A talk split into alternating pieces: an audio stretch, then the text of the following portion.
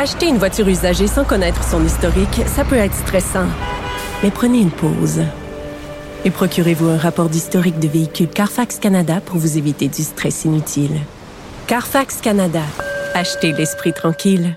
La Banque Q est reconnue pour faire valoir vos avoirs sans vous les prendre. Mais quand vous pensez à votre premier compte bancaire, tu sais, dans le temps à l'école, vous faisiez vos dépôts avec vos scènes dans la petite enveloppe. Hmm, C'était bien beau. Mais avec le temps, ce vieux compte-là vous a coûté des milliers de dollars en frais, puis vous ne faites pas une scène d'intérêt. Avec la Banque Q, vous obtenez des intérêts élevés et aucun frais sur vos services bancaires courants. Autrement dit, ça fait pas mal plus de scènes dans votre enveloppe, ça. Banque Q. Faites valoir vos avoirs. Visitez banqueq.ca pour en savoir plus. Vous écoutez Geneviève Peterson.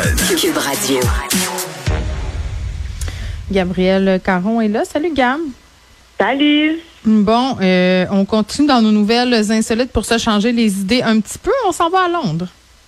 Oui, à Londres, si vous pensiez que la surchauffe immobilière de Montréal était intense, j'ai des petites nouvelles pour vous. À Londres, c'est complètement l'enfer parce que euh, en ce moment là, je te parle d'un appartement londonien qui a été vendu 90 000 livres sterling. Donc ça, ça fait à peu près 150 000 dollars canadiens. Ben, ça se peut pas, parce que ça serait vraiment pas cher pour un appartement à Londres.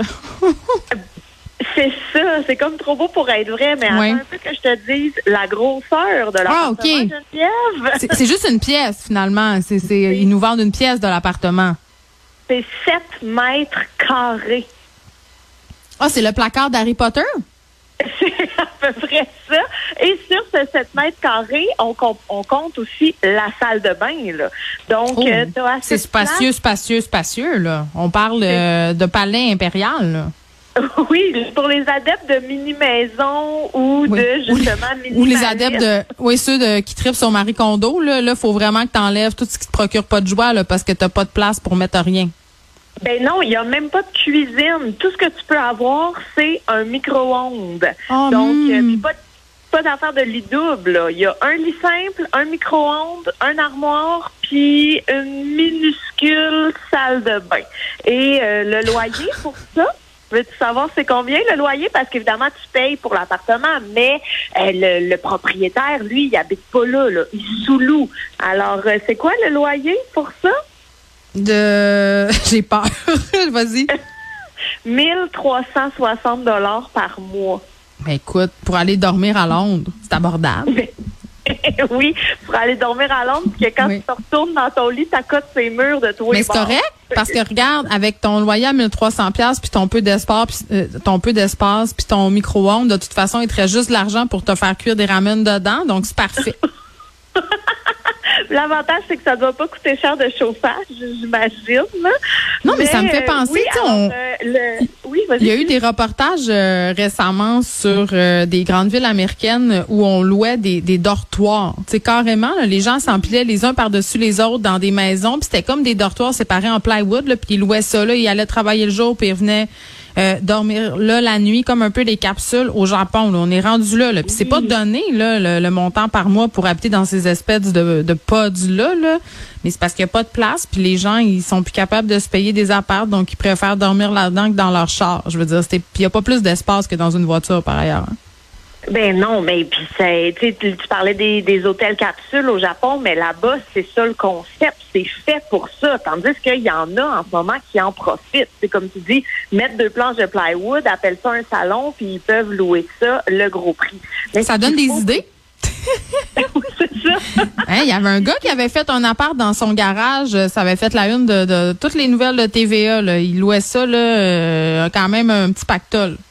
Ben oui, c'était 500 dollars pour habiter dans un garage Ben oui. reconverti en loft. Et là, vous voyez pas mes guillemets dans les airs, là, mais euh, c'était vraiment un garage euh, pas, pas, euh, pas, voyons, isolé, c'était très froid. Mais il y avait eu aussi, je sais pas si tu te souviens, là, quelqu'un qui avait loué au centre-ville, genre une salle de bain, puis il avait mis un matelas dans la salle de bain, puis il était comme, voici un merveilleux studio que vous pouvez louer euh, à 500 dollars par mois. Il faut savoir quand même hein, qu'ils n'ont pas le droit de faire ça. Ce n'est pas légal. Euh, Il y a quand même la régie du logement, puis il y a des lois là, qui encadrent les trucs locatifs. Donc, ouais, il y a des euh, gens, il y a des gens qui sont très inventifs. Puis si on se reporte à l'Europe, moi je me rappelle euh, quand je séjournais là-bas, les gens sont assez créatifs pour se faire des logements dans pas grand. Là, puis ça c'est quand même je les salue parce que je trouve qu'en Amérique du Nord on gaspille beaucoup d'espace, beaucoup d'énergie à avoir des grandes pièces pas de rapport. là. Tu sais la mode, de la grande salle de bain là.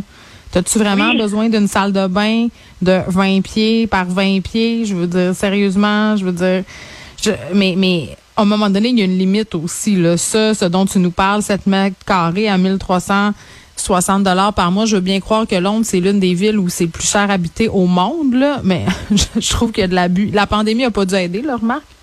Ben non, pas du tout. Exact. Le marché immobilier est en crise et entre autres, ben on pointe du doigt la pandémie, mais aussi il y a une prolongation euh, d'une suspension de la taxe sur les achats immobiliers. Les, Ah. les prix ont augmenté et il y a évidemment une pénurie. Donc euh, il y a moins d'offres que de demandes, donc tout le monde se garoche. Et ce que je trouvais fou, c'est qu'il y a un terme pour ça. On appelle ça des micro-logements. Et semblerait qu'à Londres, on peut compter entre 1000 et 2000 micro-logements qui s'ajoutent au marché à chaque année environ. Puis ce qui fait euh, chier, euh, ce qui fait, oui, puis ce qui fait chier, Gab, avec ces histoires-là, c'est que les gens qui trouvent qu'ici, euh, bon, les, les- le manque de logement, c'est pas si grave que ça, donnent toujours cet exemple. C'est ce type d'histoire-là. Là, disant, ah, regardez là à Londres, à Vancouver, euh, à Tokyo, c'est bien pire qu'ici. Sais, comme disait ma mère, il y a toujours pire que nous, mais il y a toujours mieux aussi. Hein? Je pense que des fois, on devrait exact. se comparer avec le mieux pour élever le niveau un peu. Hein? Puis pas Oui, dire, hey, à. Londres, c'est à 2000 pièces, t'as un, t'as une toilette, fait que regarde, là, ton 4,5 à 1800 pièces pour rénover avec du plancher à marqueterie sur le plateau, c'est bien correct. tu sais, toujours un peu pas misère. parce qu'ils le font Plateau, que oui. c'est correct. Plateau adjacent. Moi, j'ai remarqué que les quartiers à la mode, là, et les frontières, là, dans les petites annonces, euh, sont étendues.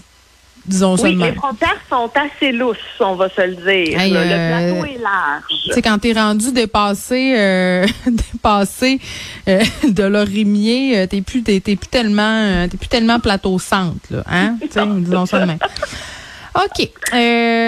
Hier, on se parlait, on est comme parti sur un beat de parler des jobs bizarres. Là, aujourd'hui, un autre métier qui fait rêver, Gabriel. Ben, je sais pas. Moi, personnellement, c'est mon métier. euh, c'est un cauchemar pour moi, ce métier-là. Mais je sais Ah, pas. moi? Que toi. Ah, non. C'est ça, hein? Oui. Vas-y, dévoile, dévoile-nous de quoi il en retourne. En fait, c'est euh, l'entreprise de lifestyle Wishlisted qui a posté une annonce parce qu'ils sont à la recherche de testeurs officiels de sauces piquantes. Ben moi, je suis déjà testeuse de sauce piquante. Je pense que j'en ai pour de vrai. euh, quand j'ai, euh, tu sais, euh, j'ai vu que tu allais parler de ça tantôt. Puis avant euh, l'émission, je me suis pris un petit snack pour pas avoir faim. J'ai compté les bouteilles de sauce piquante que j'ai dans mon frigidaire et dans mon armoire. Veux-tu savoir j'en ai combien? Attends, combien? 46. Ben non, ça se peut Je te pas. jure. Je te jure, j'en ai plein en stock parce que oui, j'avais des amis de Baron Barbecue qui m'en avaient envoyé plein. J'en- ai, mais, mais j'en achète énormément. J'adore ça et j'en ai de toutes les sortes, de tous les degrés de piquance pour aller euh, avec des poissons, des viandes, des légumes. J'en, écoute, c'est c'est c'est presque un magasin. C'est la joke. À chaque fois que je vais chez le boucher, j'en achète une bouteille. Ou dès que je vais dans une place puis qu'il y a une sauce piquante que je connais pas, je l'achète. C'est comme une maladie. Hey, moi, j'ai tellement pas ce goût-là. Pour te donner une idée, j'ai Ah, pour vrai? J'ai acheté une petite bouteille de sriracha, elle a passé date. C'est juste pour te donner une idée à quel point je mange pas piquant, là. Je, je suis pas capable. Je suis absolument pas capable. Mais tu vois, tu pourrais peut-être appliquer parce que cette compagnie-là, ce qu'ils cherchent, c'est carrément un sommelier de sauce piquante. Donc, euh, tu pourrais. tu Oh, je me pourrais- sens tellement appelée par cet emploi-là. Tu sais, quand je vais être tannée de couvrir l'actualité puis je vais juste vouloir exulter mes papilles, je pourrais vraiment me, me retourner vers, vers cette voie, cette, cette vocation du piquant. Ben écoute, tu vas, tu vas recevoir en plus 500 dollars euh, et un kit de survie qui contient euh, entre autres du lait et des mouchoirs. Donc je trouve Ok, qu'ils sont mais très attends. attentionnés. Oui, ben là, tu vas nous raconter un peu, euh, bon, euh, quel type de candidat ils cherchent, puis il y, a- des critères aussi pour déterminer la piquance des sauces, mais une bonne sauce piquante, c'est pas nécessairement une sauce qui est, qui est forte. Tu sais, quand c'est juste fort puis que ça goûte rien d'autre que le fort, c'est un peu plate. C'est pas des sauces qui sont bien faites. Tu sais, pour que ça soit goûteux, pour que ça, faut que ça ajoute quelque chose à ton plat, pas que ça te brûle les papilles. C'est une, c'est vraiment une science de réussir une, une belle sauce. euh, piquante pour de vrai là je j'ai l'air très passionnée quand je parle de sauce piquante Oui, moi, je vais te croire sur parole parce que j'ai pas cette expertise-là. Mais mettons que tu es engagé par la compagnie, là, tu vas Mhm. recevoir sept bouteilles différentes et Ouais. euh, il faut les goûter, les noter, les décrire et remplir un questionnaire qui Mhm. indique tes préférences. Donc, tu sais, il y a quand même un travail à faire. Là. Tu peux pas juste envoyer une cuillerée puis dire c'est beau, donnez-moi mon chèque. Et, euh, et il, il- il précise vraiment qu'ils ont besoin d'une personne courageuse qui va être capable de mettre ses papilles à l'épreuve et euh, qui, qui va devenir en fait une spécialiste de l'échelle de Scoville. Est-ce que tu sais c'est quoi l'échelle de mais c'est Scoville? ça c'est le degré de piquance Exact. C'est quand même une vieille échelle, là, si je peux dire ça, parce que ça a été inventé en 1912. Et c'est là-dessus qu'on se base pour euh, classer, en fait, les différentes puissances de. Ah, Et, et moi, suis très, j'ai j'ai passé beaucoup de temps sur Wikipédia tantôt à lire sur l'échelle parce que ça y va. C'est un, petit, un petit piment vert, là. Ça, c'est Mhm. 0 à 100 unités. Donc, ça, c'est relax. Ça va. Tout le monde peut vivre avec ça. Quand on parle de Tabasco, mettons, ça, c'est Mm. 2500 unités. Et euh, le Pepper X, connais-tu ça? non c'est tu le piment le, le piment noir séché que si tu le touches faut que tu te mettes des gants là?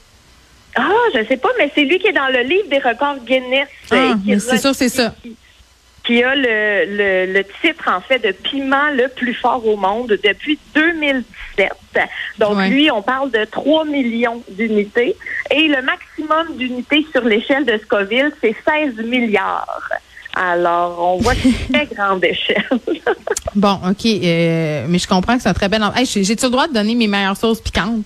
Si les gens Eh oui, veulent se vas-y, prendre des notes mais les Heartbeat, je les trouve vraiment le fun. Puis souvent, ils se vendent en kit, là, mais c'est de la sauce piquante, justement, qui goûte quelque chose. Là. T'en as euh, au, au, euh, piment vert, t'en as à l'ananas, euh, t'en as même au bleuet, mais ça goûte pas le bleuet. C'est dur à décrire, là, mais ça vient vraiment apporter quelque chose euh, d'intéressant. Celle au poivron rouge est extraordinaire. La dame, toute cette gamme-là, ça me fait capoter. C'est très, très bon. Puis ça, ça se rapproche aussi de la sauce barbecue parfois. Et évidemment, le grand classique, là, pour ceux que ça leur tente pas de niaiser, euh, qui sont à l'épicerie, euh, c'est moi j'appelle ça du piquant au sel, la Red Dot. Ok, c'est c'est le grand classique des classiques, presque autant connu que le Tabasco. Ça sur du poulet, le gamme, c'est absolument délicieux. Du sel piquant et vraiment là c'est la rareté là. Ça c'est le saint graal pour moi de la sauce piquante parce que elle est pas trop piquante, mais ça c'est vraiment bon. Tu peux en manger sur les œufs, tu peux en manger à toutes sortes. Le poisson, les crevettes, la sauce cristal. Ça vient de la Louisiane, c'est américain. Vous pouvez en trouver sur internet des fois. Euh, sur le site de Cristal, c'est l'une des sauces les plus populaires au monde, mais vraiment difficile à trouver. Il y en a dans quelques endroits à Montréal. Pour ceux qui sont familiers du marché Atwater, il y en a.